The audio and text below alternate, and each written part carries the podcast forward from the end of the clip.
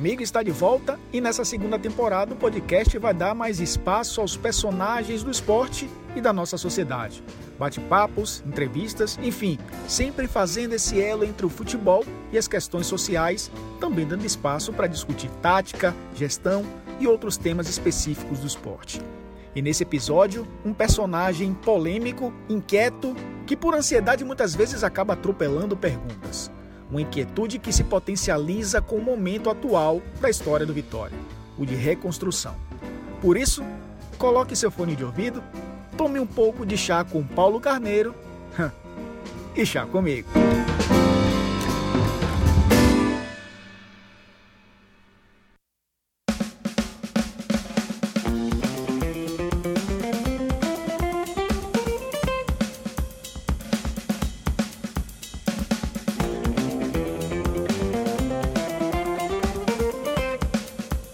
Primeiro, obrigado por me receber aqui no Barradão. É, já faz um tempo que eu não vim aqui, principalmente para entrevistar o presidente do Vitória. E tem números que são curiosos até. É, você ganhou protagonismo em 91, quando você assumiu a presidência do Vitória, né? Ficou até 2005, então foram 14 anos ali de protagonismo. Aí depois você ficou ausente do Vitória entre 2005 e 2019, então foram os mesmos 14 anos de ausência. Aí, o fato curioso, como chega o Paulo Carneiro para esse terceiro ciclo, não sei se de 14 anos, mas esse terceiro ciclo em relação aos outros dois, mas é, a diferença entre esses dois períodos?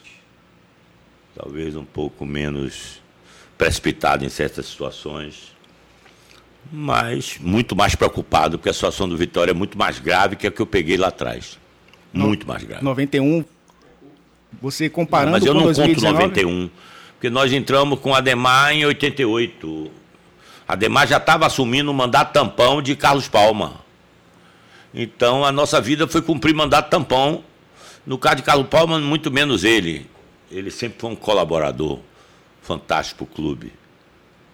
Mas o clube vivia uma crise institucional, que o Vitória trocava mais de presidente que de treinador. Parece que nos últimos anos isso se repetiu, né? Em seis anos, cinco presidentes. Então, essa é uma marca no Vitória que não aconteceu comigo. Eu fui presidente de 91 a 2005, sem nunca ter renunciado, a não ser em 2005 com o rebaixamento, que eu saí por iniciativa própria.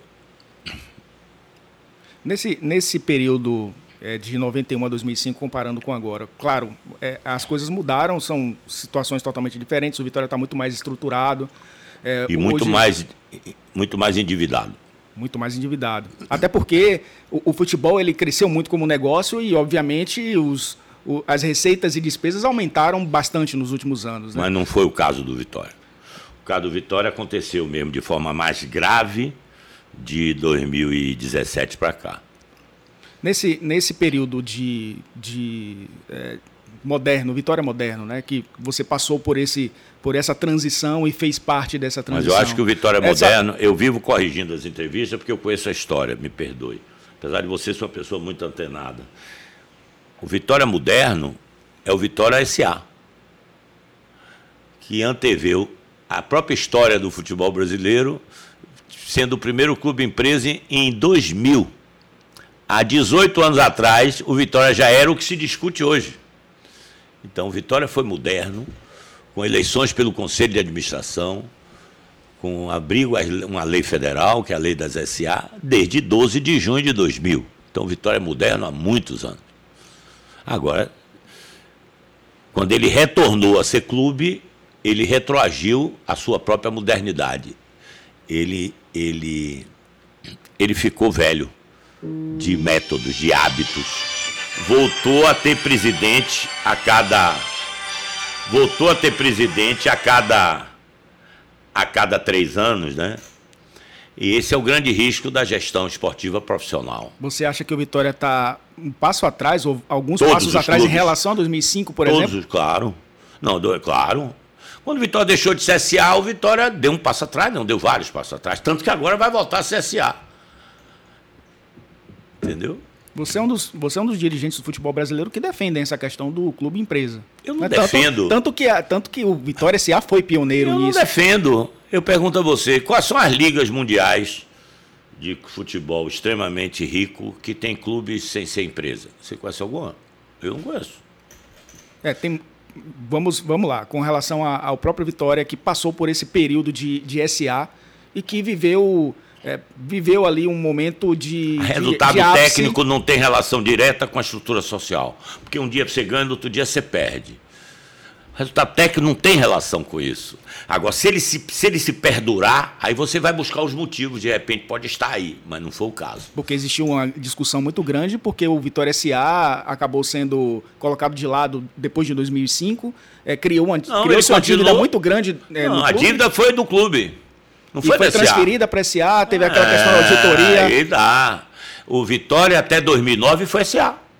Ou você não sabe? Sim, mas a, a questão é que depois se colocou que o, o Esporte Clube Vitória transferiu as suas dívidas para o Vitória SA. O problema é que, teve, um, diri é que teve, um diri no... teve um dirigente aqui, que eu chamei de Mágico de Oz, que ele amanheceu em 2010 dizendo que o Vitória era um clube saneado. O que é que ele fez? Ele deixou o passivo na SA e pegou o clube e transferiu os ativos para o clube. Como esse clube não tinha dívida, porque eu paguei ela lá em junho de 2000, que teu Vitória todo. Pouca gente sabe disso. O clube, quando a gente virou SA com sócio, o clube ficou sem dívida nenhuma. Eu fiz questão de pagar tudo, todo o passado do clube.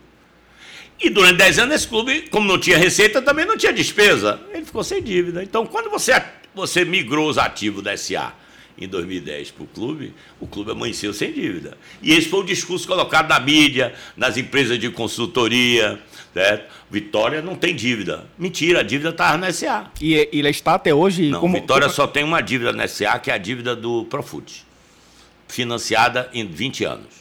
Portanto, Você... a situação do Vitória SA hoje é privilegiada. Você assume esse desafio, claro, de pegar um Vitória numa situação é, econômica é, muito difícil e fala ao mesmo tempo nessa questão da volta do clube empresa. E até se discutiu na mídia essa semana que alguns investidores procuraram Vitória até para fazer uma parceria. Não, não são investidores. São operadores que procuram, me procuram todo dia.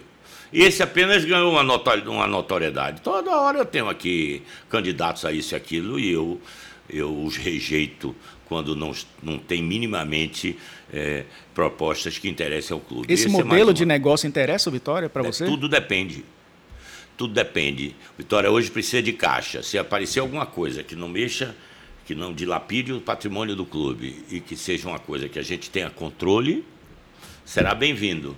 Quando a gente perder o controle, não, tem, não será bem-vindo. Porque existe essa discussão, inclusive o Figueirense é um grande exemplo disso, né? o Figueirense da, é diferente. Não é o mesmo modelo de negócio. Negócio completamente diferente. O Figueirense foi arrendado. O Figueirense, aliás, o Figueirense é arrendado há mais de 30 anos era a família de Paulo Prisco Paraíso, um advogado, que durante anos arrendou o Figueirense e administrou bem, preciso dizer. Inclusive o pai dele é rubro-negro. Porque o Vitória tem uma historinha no Figueirense, inaugurou o estádio do Figueirense em 1952. É, então, a família Prisco Paraíso, todo mundo sabe, na Bahia, que tem um braço na Bahia. Esses caras, durante anos, administraram muito bem o Figueirense. Essa última experiência aí que foi um fracasso dentro desse, dessa, dessa conversa de é, clube empresa, para você, qual o modelo de negócio ideal hoje no futebol brasileiro? Clube porque empresa. Dá, porque não dá, existe modelo não, de negócio. Não existe ou uma você comparação... vira empresa ou você não vira empresa. Não tem modelo de negócio. O negócio é o mesmo. Eu vendo jogador, eu atraio patrocínio. Os produtos são os mesmos. A forma é o seguinte: a instituição empresa tem dono.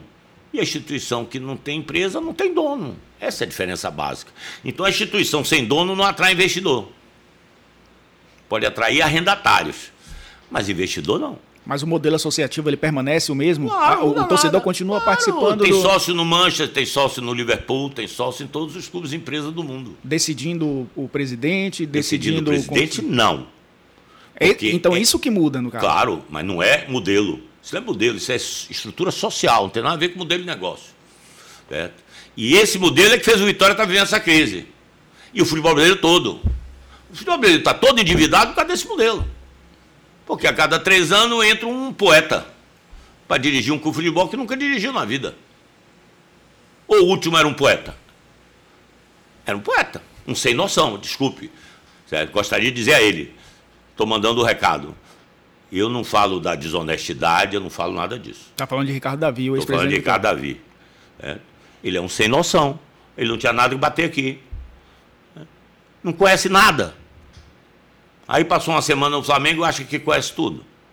Então, esse é o modelo. De cada três anos, eu pergunto a você: se eu não for para a reeleição e perder a eleição, pode ser que entre um, um, um, um, conselheiro mais antigo, mais experiente, mas será que ele está? O fato de ser mais antigo não quer dizer que seja mais moderno. Será que ele está preparado para isso? Então, o clube vive esse risco. Os clubes empresa, o cara é dono. Quem perde é ele, não é o sócio. Quem perde é ele. Entendeu? Mas como você vê a, a recepção do torcedor com relação a o esse tipo torcedor tipo quer que o time ganhe. Mas o torcedor também quer participar do. Não. O torcedor quer que o time ganhe. Primeiro que o torcedor não participa. Quem participa é o sócio. Diferente. A maioria não é sócio. Em clube nenhum. A, ma... a minoria é sócio. A maioria é torcedor. O torcedor é que conta a maioria, embora não represente a instituição. Formalmente, quem representa são os sócios. Corrigindo as coisas, fica mais clara. O sócio pode ter um interesse político. O resultado você conhece. Certo? Os interessados aí. Certo? Foi que deu Vitória quando apareceu correntes eh, com viés políticos dentro do Vitória. Deu o que deu. Tá certo? Com, com dono não dá. Mas eu acho que, assim, eu, eu presumo que você defenda que um líder dentro do clube, seja nesse, nesse, modelo, é, nesse modelo de negócio, é, ou nesse modelo associativo, ou enfim, no que o Vitória hoje é, de o estatuto atual, de ser um rubro-negro, ser o, o, presidente ou o CEO, enfim, o que, o que comanda o, o clube. Ah. Né? E dentro do Vitória. O torcedor não dentro, vale nada isso. Mas dentro da torcida do Vitória você pode encontrar é, pessoas não que tenham essa capacidade. Desculpe, não vai encontrar. Hoje, então. Nem você, nem ninguém. Porque nunca trabalharam nisso. Mas hoje, então, o ideal é você ter alguém é, especial. O ideal é que o clube tenha gente que, que cuide do seu patrimônio, que faça um, um clube forte, para ter um time forte, certo? E, e, e os resultados apareçam para a alegria dos torcedores. Eu vou dar o exemplo do Milan. Quer clube mais popular na Europa do que o Milan? Só olhar. Certo? Quem dirige o Milan hoje? Quem é o dono é, do Milan? É, é uma empresa um não, chinês, uma empresa da, da asiática. Né? Aí ele tá e, lá inclusive no... vários clubes italianos ele, ele tá lá caminho. no estádio de olhinho apertado. Você acha que pro torcedor isso importa? O torcedor quer ver o time dele crescendo, como está crescendo, sendo fortalecendo. Na época de Berlusconi, ele era dono também. Era Fininvest, tá certo? E o clube ganhou tudo. Mas não será porque a Itália tem um modelo diferente é, político até de, de, de capital estrangeiro. A gente sabe que no Brasil é um pouco diferente não, da Europa nesse sentido. Quando você mistura política, é um desastre total. O que, é que tem a ver política com vitória? Nada. O que é que o governo da Bahia influencia na vida do clube? Nada. Pode até ajudar, certo? mas não influencia nada. Nada. Certo? Na Itália, a mesma coisa. Os clubes na Itália. No caso, Berlusconi era um político, como eu também já fui. Para trazer algum tipo, na época, o Vitória estava em construção, para trazer, tirar o lixo daqui, etc, etc. Fui para a política para isso. Tá certo? E dar representatividade ao clube, mas não necessariamente precisa ser um político. Não é verdade? O importante é que seja um cara capaz. E de entender que isso aqui não é dele.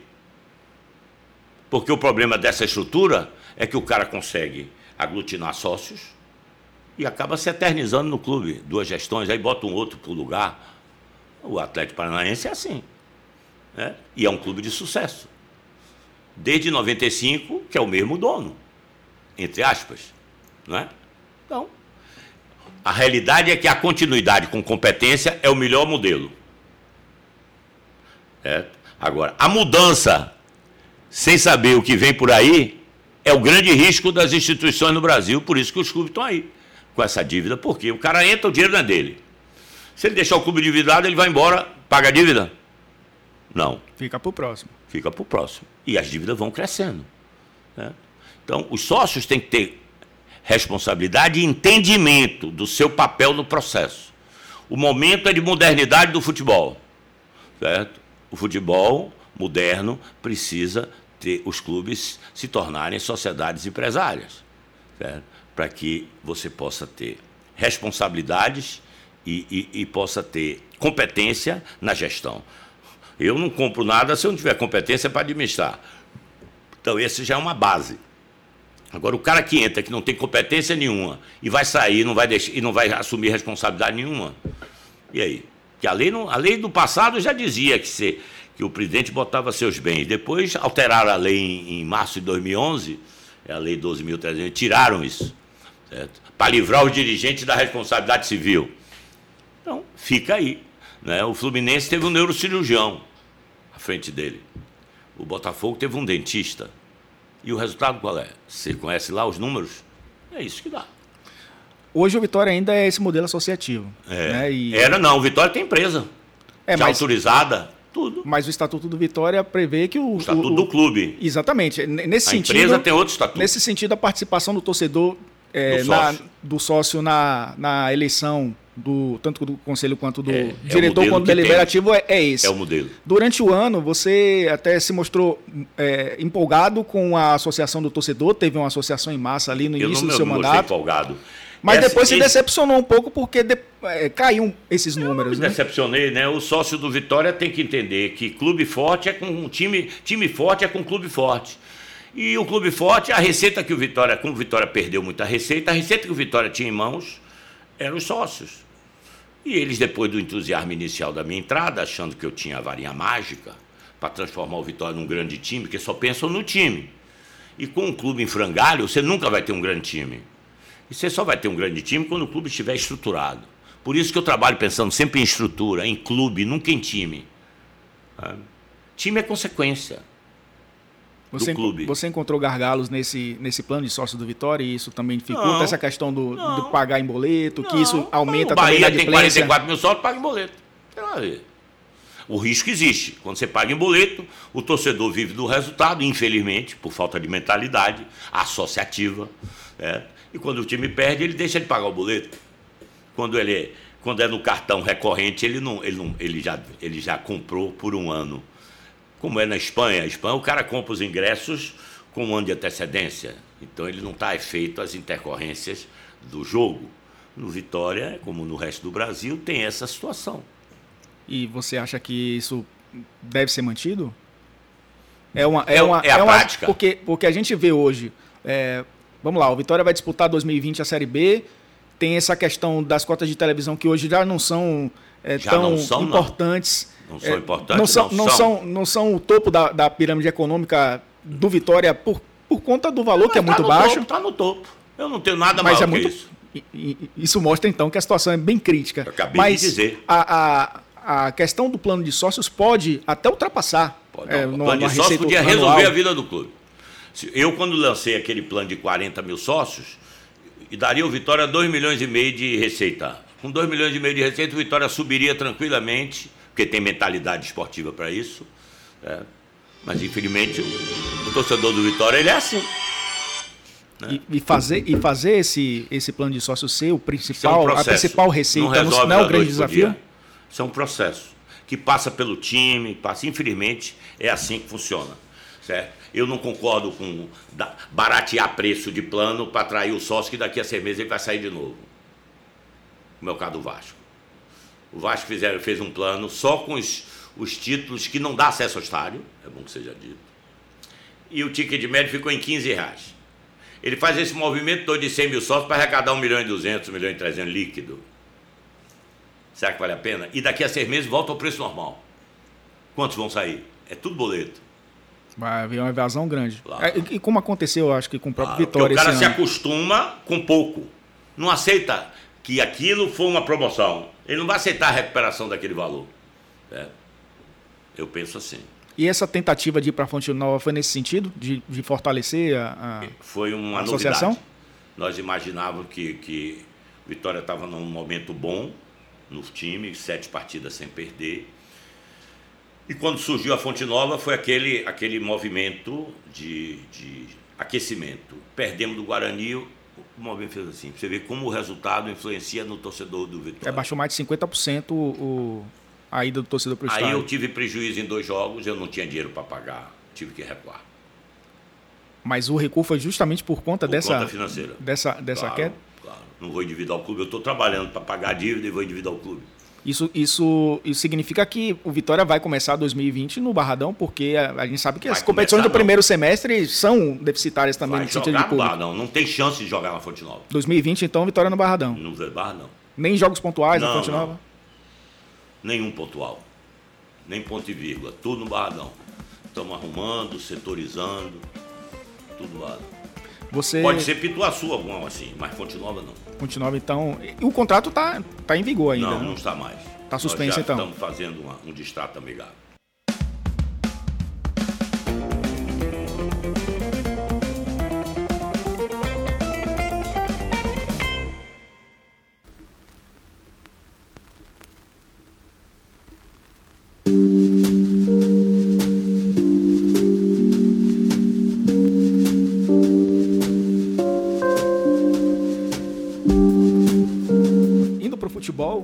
Você, interessante que você começou é, quando você chegou ao Vitória e reassumiu a presidência, era o Tencate como, como técnico, e aí depois ele acabou saindo, você trouxe o Osmar Lois. Passou pelo Amadeu e chegou no Geninho.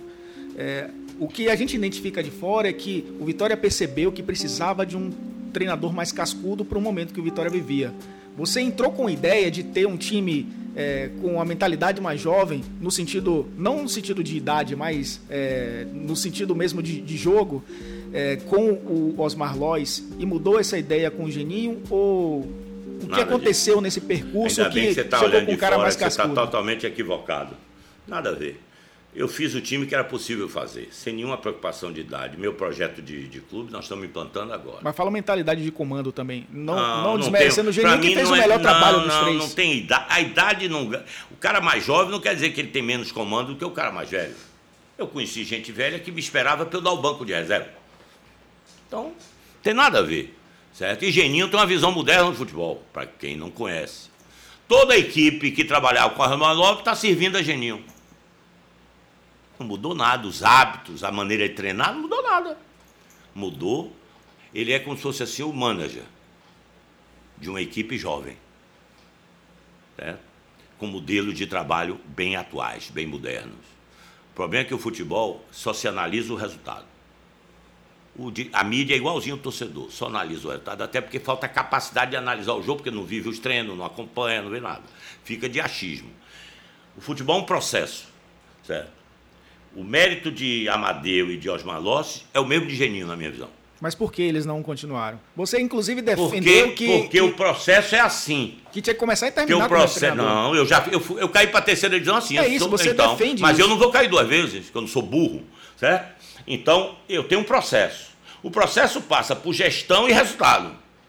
Você tira um, um, um treinador quando ele perde o comando do grupo ou quando os resultados ficam insuportáveis. Isso vale para qualquer lugar do mundo.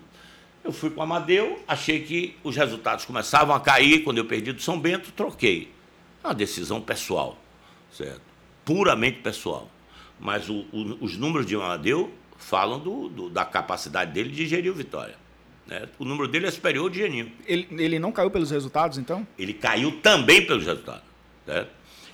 Osmar Lossi foi o mais sacrificado, porque foi quem montou o time na pré-temporada da Copa América. Esse caiu pelos resultados. Esse caiu essencialmente pelos resultados, não pela sua capacidade, que é indiscutível. Tá? Indiscutível. É unanimidade dentro do clube. Tá? Mas os resultados não vêm porque o futebol é um jogo. Né? Futebol é um jogo. Então, é, toda a montagem, toda a preparação física da equipe, tática, tudo foi a Malossi que fez. Certo? Só que o futebol é um processo. Certo? Aí Geninho chegou com toda essa estrutura já funcionando, certo? E ele deu o quê? Aí sim, deu a experiência, o vestiário, certo? Ele tem um grande comando de, de, de jogadores, de, da, é a característica dele. E, e, e, e, veio na hora certa, sem dúvida que veio na hora certa. E você pensa para 2020, você também, claro, tem essa, essa participação na, na, na ideia de jogo, né? É até um, um, uma, uma logomarca, né? um, um slogan seu, ideia, a ideia de jogo de ter uma equipe mais jovem, no sentido até de idade também, e resgatar um pouco a essência do que foi o Vitória. Não, Vitória só tem um caminho. anos atrás. Vitória só tem um caminho, dois terços do time feito em casa. Não tem outro caminho. No sentido, no sentido Todas as vezes que o Vitória financeiro, fugiu desse caminho, se deu mal. Porque esse caminho reduz custo e gera ativos. Não é? E você fortalece a base. Então você tem os- os- o trinômio: fortalecer a base, é, reduzir o custo do profissional e gerar ati- ativos de caixa, com a venda de atletas ocasionalmente. Então, se você tem um elenco de 30 atletas, você pretende ter 20, 20 no jogadores da, mínimo. da base. É, hoje eu só tenho 12. Nessa, nesse mo- momento que Vitória vive, nessa pressão por volta à primeira divisão, e até por conquista de títulos, Vitória passou aí dois anos sem conquistar um título até no profissional. É, essa, esse, esse passo pra, já para 2020 é um risco muito alto? É um preço que você pode pagar que. Na vida, quando você sai de casa, você já assume riscos. Sabe? Futebol é um, é um negócio de risco. E, e- é uma atividade de longo prazo. Então, é, não, tem, não tem outro caminho. O Vitória tem um modelo que, que já mostrou que, que sabe fazer. Vai voltar a fazer. E é uma, é uma questão que também se fala muito no, pelo próprio torcedor, né, para 2020, que é a, o Vitória priorizar um pouco mais também as competições do primeiro semestre. Porque a gente sabe que a. Série B do Campeonato é Brasileiro, verdade. se Isso não é você verdade. entra Eu no- não priorizo nada. Todas têm prioridade. Vitória entra para ganhar todas. Não mesmo, mesmo no estadual, você tendo, claro, um calendário muito É, o apertado e vai estadual vai com ser o disputado com o Sub-23, meu sub-23. Nunca mais o Vitória vai jogar no Baiano com o profissional, pelo menos enquanto eu for o presidente.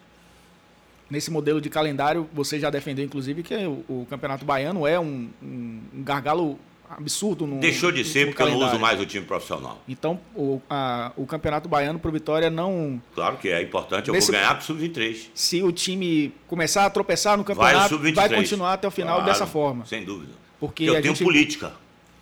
É, eu- e claro, eu tenho que fazer essa comparação, porque esse ano o Vitória tentou também começar dessa forma e no Quem? primeiro jogo, Quem que tentou? o, Vitória, o Vitória é a instituição, era o Vitória? Ricardo Davi. Eu tenho que fazer essa comparação. Tá de brincadeira. pô. Eu tenho que fazer essa comparação Tá porque o Vitória já. Ele começou. nem sabia o que é isso. Ele nem sabe como é que faz isso. O Vitória começou o ano é, com a ideia de jogar com o Sub-23. Mas ele não é gestor, ele não, E isso aí exige- mudou a história. né? É, no- comigo vai ter Bavi não vai mudar.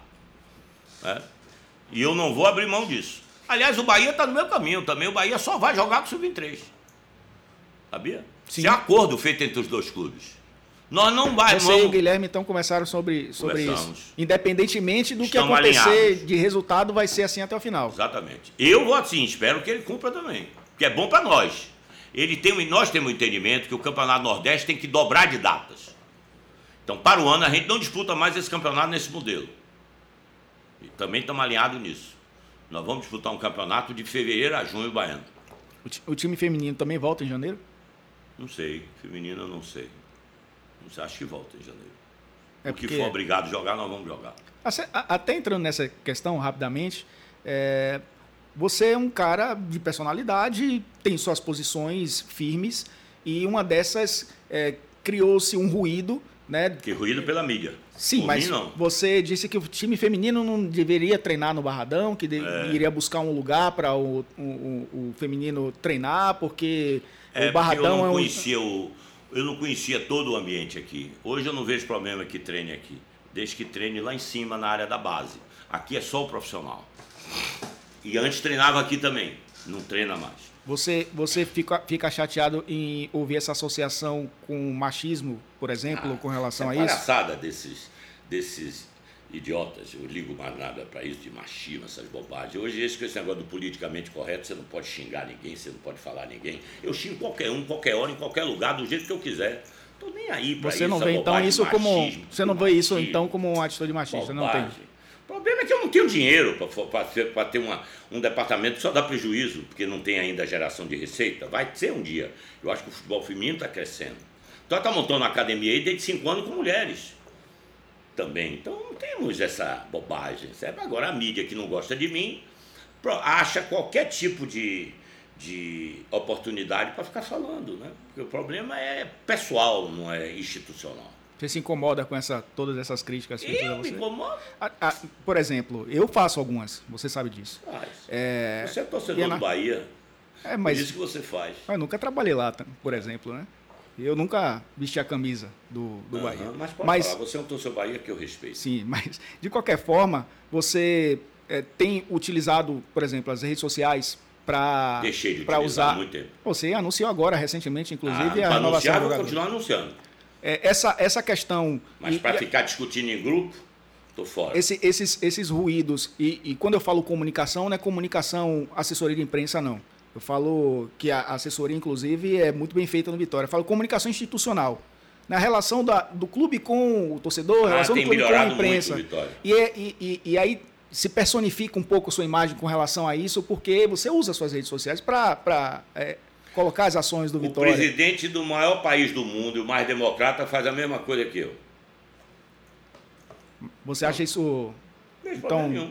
Frescura. É, a crítica sobre isso, eu só tenho o um nome, frescura. Não, porque assim, fazendo uma conta de padeiro, Frescura. O, o Vitória, é frescura. Você o Vitória tem, que é frescura. Mas o Vitória tem um, o Vitória hoje tem é, redes sociais com tem. inúmeros seguidores é. muito maiores. É, é, a quantidade muito maior do que o, o seu perfil, por é, exemplo. Você fala para menos pessoas, entre falo, aspas. Mas eu, o regime é presidencialista, não esqueça nunca disso. Portanto, tem horas que eu quero anunciar no meu perfil. Eu anuncio. Então, assim, goste dois, ou não goste. 2020, então o torcedor do Vitória precisa seguir o perfil do Paulo precisa Carneiro para poder. Perfil. Mas eu não tenho interesse nenhum nesse perfil, eu não tenho interesse comercial, não tenho interesse nada. Eu gosto do Twitter, sabe? Sim. E, e, e, uso. E às vezes não uso, não acho isso importante nem relevante. É isso, não acho isso, isso é uma frescura. Acho importante nem relevante. Quando eu posso, quando eu posso, sempre que a gente, a maioria das informações sai pela assessoria de imprensa, pelas redes sociais, claro. Uma questão que me traz curiosidade também, como você enxerga essa, essa questão de posicionamento político dentro do futebol? Você já foi deputado. Eu acho que a política tem que estar a serviço do futebol e não o futebol a serviço da política. E, é uma diferença muito clara. E a questão de ideologia, ela interfere dentro do, do clube? Claro. Quando o cara traz ideologia política para dentro do clube, começa a fazer empreguismo, como tinha aqui, certo? pessoas sem nenhuma qualificação que tinha emprego aqui, porque querendo transformar isso igual o Estado brasileiro, inchado, Aqui eu já mandei embora 70 pessoas. 70. E o clube está ótimo. Não, eu falo com relação à ideologia mesmo, não, é ideologia não, mesmo. não na prática. Eu falo... Aqui, aqui tentou se criar comissões, rapaz, como se fosse a Assembleia Legislativa, como se fosse Câmara Federal, não tem as comissões? Aqui queria se discutir comissões de futebol, comissões não sei o quê. Isso é um absurdo, rapaz. E, e tudo, muito deles pago. Aqui tinha ouvidoria de não sei o quê, tinha diretor, aqui tinha tudo, secretário de tudo menos de, de, de conhecer do negócio. E o Vitória virou o que virou, né? Em, em seis meses detonou 30 milhões, né? Fora os jogadores, as más contratações, né? Então, futebol é um clube, um clube como Vitória tem que ter uma estrutura administrativa enxutíssima para poder ter gordura para gastar no futebol. Quando ele for rico um dia, quem sabe, ele possa ter uma estrutura mais organizada, onde as pessoas, por exemplo, aqui não tem diretor de futebol, você reparou? Sim. Quem é que faz? Quem é Você assume a, a, Por quê? A função. Você acha que eu acho isso bom? Trabalhar, viajar, fazer tudo e ver treino? Porque eu não tenho dinheiro. Aí o que é que eu faço? Eu me sobrecarrego para o bem da instituição. É assim que eu penso. Então, Vitória hoje, as estruturas, e cada vez mais eu enxugo mais. Acabei com o departamento médico, que tinha da base. Acabei. Hoje é um departamento médico só centralizado. Vitória aqui, Vitória aqui chegou a ter 12 médicos. Eu trabalhei com quatro, na época mais vitoriosa da história do clube. Eu encontrei 12, nada contra os médicos, estou falando do sistema. Certo? Por quê? Porque ninguém fazia conta, porque aqui tinha como se fosse um clube rico. Sabe? Um clube rico. Sabe? Os empresários aqui ganhando comissão de 10%. É, sobre tudo, negócio feito com dupla comissão. Você ouviu falar em dupla comissão? Aqui tem. O negócio de Cleide Saviel se pagou comissão a dois empresários meu amigo, o clube é a conta, a conta chega. A conta chega dentro de campo e fora de campo. A conta chega. Agora mudar isso exige o quê? Perseverança, trabalho, sistema. Estamos implantando um programa esportivo do clube. E o grande desafio é fazer com que esse programa esportivo não seja é, afetado pela falta de dinheiro. Porque se você perder o, o, o programa esportivo, aí você vira um clube, eu não vou citar nomes, um clube pequeno, que já foi grande em seus estados o Vitória não pode perder o seu programa esportivo, que faz com que hoje eu ainda consiga tirar 12 jogadores e botar no profissional. Esse programa vai fazer o Vitória voltar a ser um clube rico. um dia, se a gente tiver paciência e perseverança. Mas está longe não, tá muito, eu posso, eu acho que esse ano, se tudo der certo, até março, Vitória é um clube em, em franca ebulição de crescimento. Mas ao mesmo tempo, o Vitória também trabalha questões sociais dentro do próprio clube. A gente já viu algumas ações feitas até pela sua gestão. Hum, faz parte relação, do programa de comunicação. É, e, a, e, a, gente vê grupos de torcedores, não é só no Vitória hoje, no Brasil inteiro, grupos de torcedores é, de esquerda, de direita, LGBT, é. etc. Como, como, você enxerga isso? Você Eu tem um posicionamento enxergo. bem definido não e suas redes sociais deixam isso muito bem claro. Não reconheço ninguém, nem esquerda nem direita, só reconheço torcedor. Não reconheço ninguém. Só reconheço, eu só reconheço o torcedor. Eu não reconheço torcida organizada, eu reconheço grupos de torcedores. Mas você é, é extremamente se, favorável se, a que isso aconteça, problema esses nenhum, movimentos? problema nenhum. Desde que chegue dentro do estádio se comporte direito, certo? Por exemplo, ah, Paulo vai botar cadeira no Barradão. Ah, no lado da, da imbatível não vai ter cadeira. Vai ter cadeira sim. E não vai quebrar.